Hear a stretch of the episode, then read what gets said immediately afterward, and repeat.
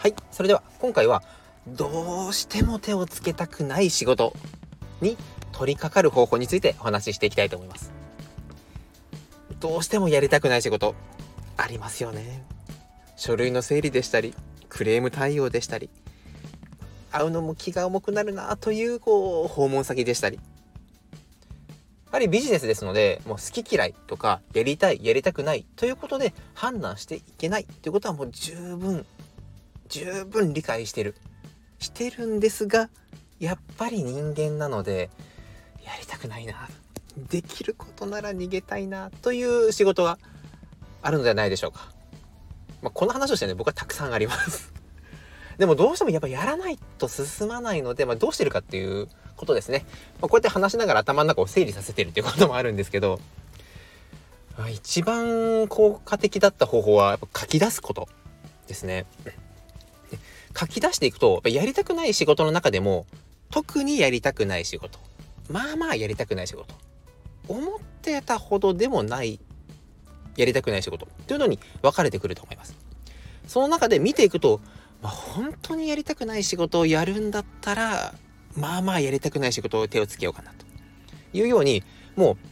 う脳みその頭の中でこれをやるなやりたくないからだったらこっちの方がという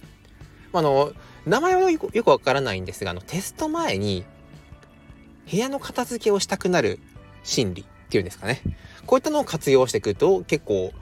やりたくない仕事でも手がつきやすくなるかなというふうに思います。あれもあのテスト前の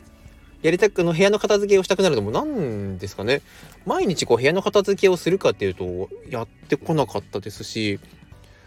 部屋を片付けをして掃除をしようって思う時って本当テスト週間の時だけだったんですよね。あの時はもう本当にこう 部屋の掃除ばっかりしてたんですけどこうふとやっぱですね自分の仕事タスクっていうのは1分でできる仕事本当考えるだけとか、まあ、5分でできる仕事10分でできる仕事っていうタスクをいくつもあの携帯のメモ帳に書いていて本当隙間時間ができたらちょっとこうそういった作業考える時間とか資料をまとめたりとかこの返信をするとかっていうのを当ててたんですね。その中にふとあこの仕事したくないなでもそんだったら A の仕事をやりたくないから B の仕事をやろうというようにやっていくとだんだんだんだんこうやらなきゃいけないタスクっていうのが減ってくると。で減ってくるとあこんなに減ってきてるんだあどんどんどんどん仕事が進んでるなじゃあこの流れに乗ってというふうにむしろなんかこう仕事を終わらせるサイクルが加速していくという感覚があったのでこのかこの書き出して、まあ、やりたくないことでも順位をつけるということを方法を取り始めるようになりました。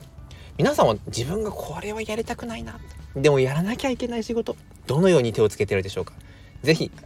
レターや概要欄にコメント欄が